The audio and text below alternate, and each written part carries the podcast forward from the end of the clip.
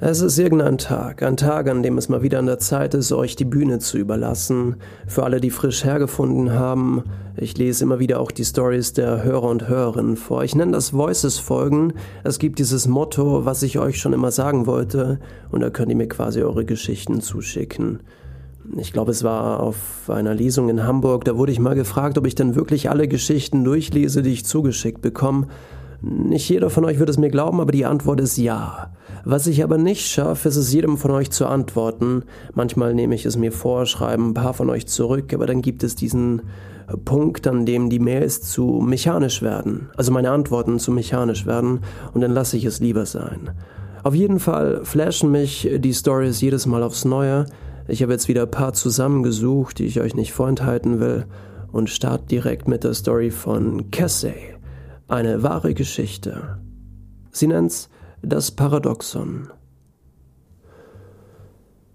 Die ersten Sonnenstrahlen berühren mein Gesicht, als unten im Tal noch der Nebel schläft. Ich schaue nach rechts, ich betrachte für einen Moment Valentina. Ich kenne sie nicht. Erst vor ein paar Stunden hatte ich sie kennengelernt, während wir verschwitzt zu Techno getanzt haben.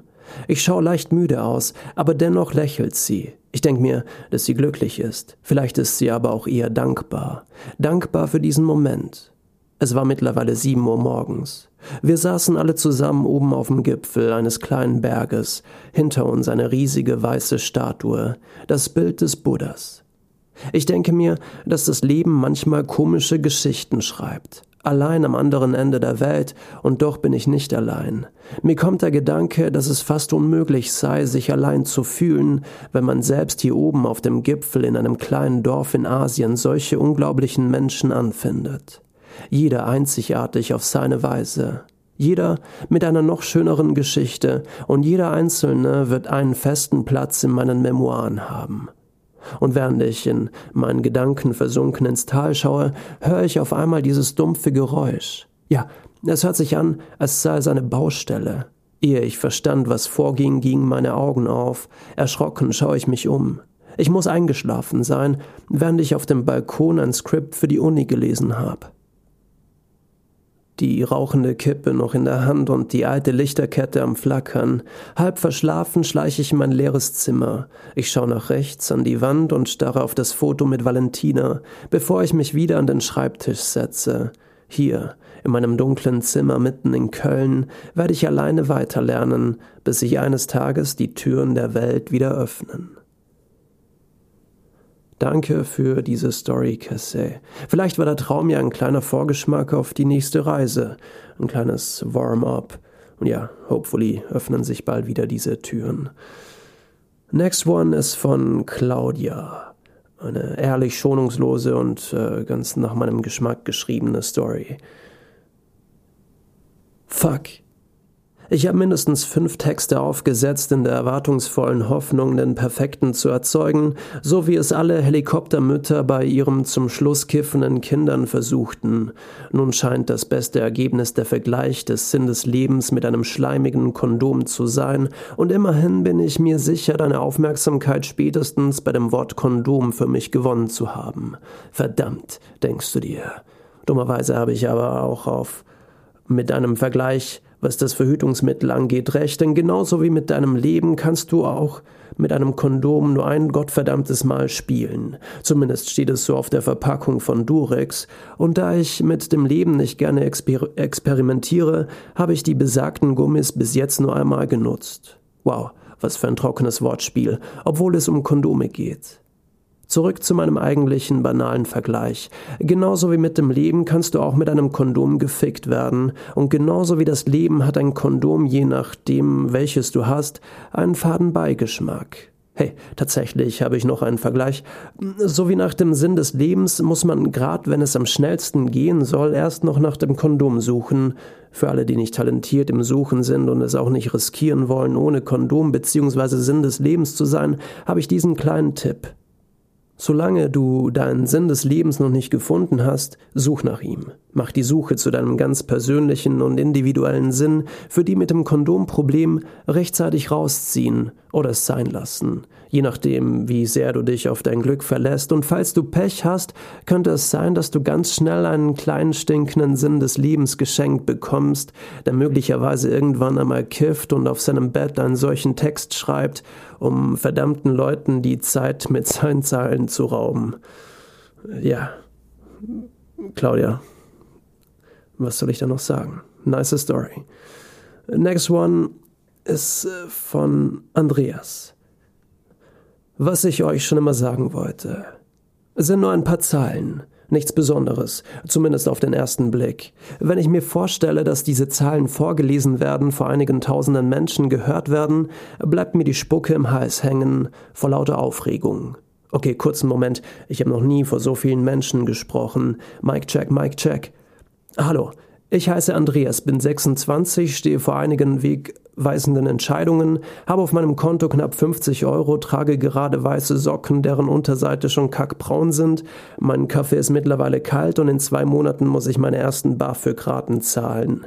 Was ich euch schon immer sagen wollte, oder zumindest an all jene, die ihr Studium fertig haben, broke sind, keinen Job finden, BAföG-Schulden haben, keine Eltern oder Großeltern, die ihnen das Geld in den Arsch stecken, hey, Ihr seid nicht allein. It's me, Andreas, und ich habe keinen blassen Schimmer, was als nächstes passieren wird. Aber wisst ihr was? Ich lasse mich überraschen. Vielleicht? Und ja, äh, dann endet Andreas Geschichte mit dem Wort vielleicht. Das finde ich super. Ich nehme mal an, dass es Absicht war.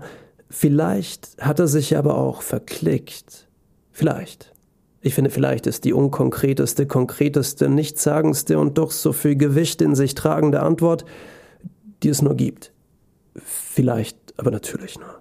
Na gut, weiter geht's mit Celine, die uns etwas über das Lügen erzählen will, eine alltägliche Lüge. Was ich euch schon immer sagen wollte.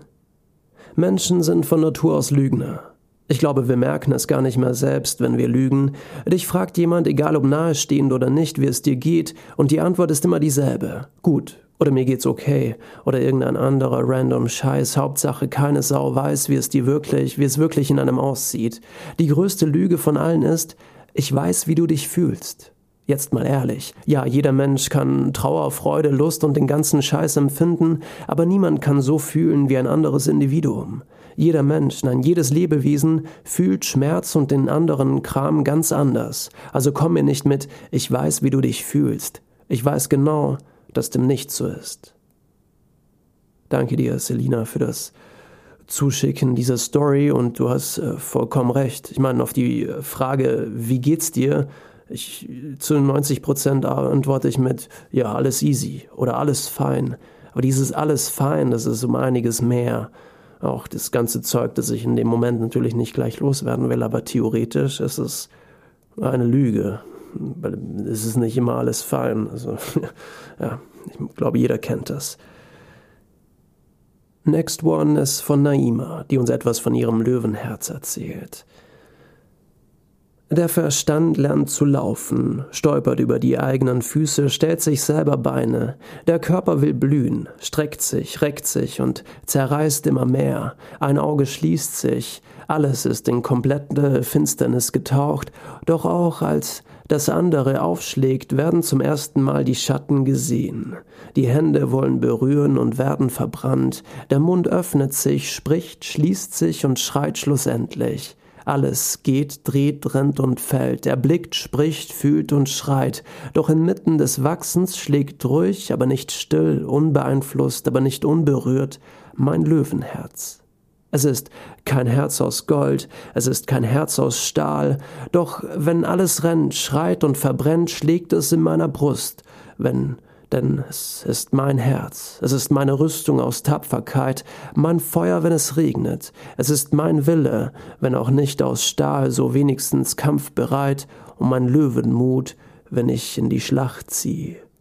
Wenn also der Verstand fällt, der Körper zerreißt, die Augen sich schließen, die Hände verbrennen und der Mund sich nicht öffnet, so schlägt doch ein Löwenherz in meiner Brust, mein Löwenherz.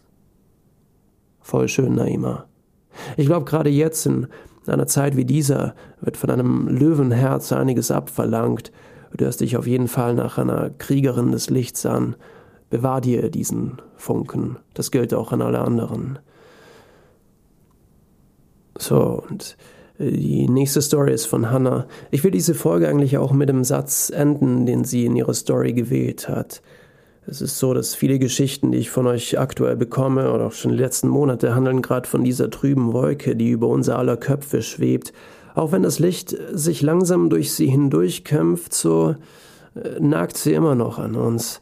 Die Story von Hannah kommt von Ende März, passt aber noch ziemlich gut in die aktuelle Situation. Und ja, wie gesagt, wenn euch was auf dem Herzen liegt, das Motto ist noch immer, was ich euch schon immer sagen wollte, dann schickt mir eure Stories durch. Und falls ihr Lust darauf habt, wieder das Gleichgewicht im Universum herzustellen, dann folgt mir auf fucking Instagram at Merlin in Berlin. Und ja, Hannah, Bühne frei. Manege frei. Keine Ahnung, irgendwie so. 18.03.2021, Donnerstag, belastend. Es ist Tag 380 der Pandemie in Deutschland. Gestern war St. Patrick's Day. Letztes Jahr um diese Zeit war die Party im Keller Club zum St. Patrick's Day eine der ersten Veranstaltungen, die ausgefallen sind, und noch viele weitere sollten folgen. Wir befinden uns gerade in den Ausläufern eines Lockdowns und bewegen uns direkt in die dritte Welle und damit in den nächsten Lockdown hinein. Ich bin müde. Jeden Tag wache ich auf und könnte mich direkt wieder umdrehen. Selbst beginnende Anzeichen von Frühling und Sonnenschein schaffen es kaum noch, die Schwere zu durchbrechen, die mich einhüllt, wie eine warme Decke. Eine Decke, die ich mir am liebsten noch über den Kopf ziehen würde, um die Welt nicht mehr sehen zu müssen. Ich bin eigentlich ein optimistischer Mensch, äh, voller Energie und meistens mit einem Lächeln im Gesicht, doch die letzte Zeit ist belastend. Und diese Last liegt jeden Tag schwerer auf meinen Schultern. Noch schaffe ich es jeden Tag aufzustehen, mich zusammenzureißen und einfach weiterzumachen. Irgendwann ist es ja vorbei, glaube ich, hoffe ich.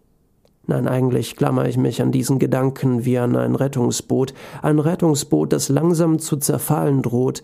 Ich will nicht ertrinken. Ich weiß, so viele Menschen äh, geht es schlechter als mir. Ich habe keine Existenzängste. Eigentlich geht es mir doch gut. Eigentlich. Aber eigentlich wird es langsam schwer und noch schwerer, jeden Tag aufzustehen, immer wieder aufzustehen, nachdem diese fucking Pandemie uns wieder niedergeschlagen hat. Ich fühle mich niedergeschlagen und belastet. Und ja, anderen geht es schlechter, aber auch ich habe ein Recht darauf zu sagen, wie es mir geht. Und es geht mir nicht gut. Es ist eben nicht okay. Trotzdem werde ich morgen wieder aufstehen und übermorgen und den Tag danach. Denn nicht mehr aufstehen würde bedeuten, dass sie letzten Endes gewinnt. Also klammer ich mich weiter an die letzte Planke meines Rettungsboots und leiste die einzige Art von Widerstand, die mir noch bleibt. Ich mach weiter. Also, was ich euch schon immer sagen wollte, gebt nicht auf.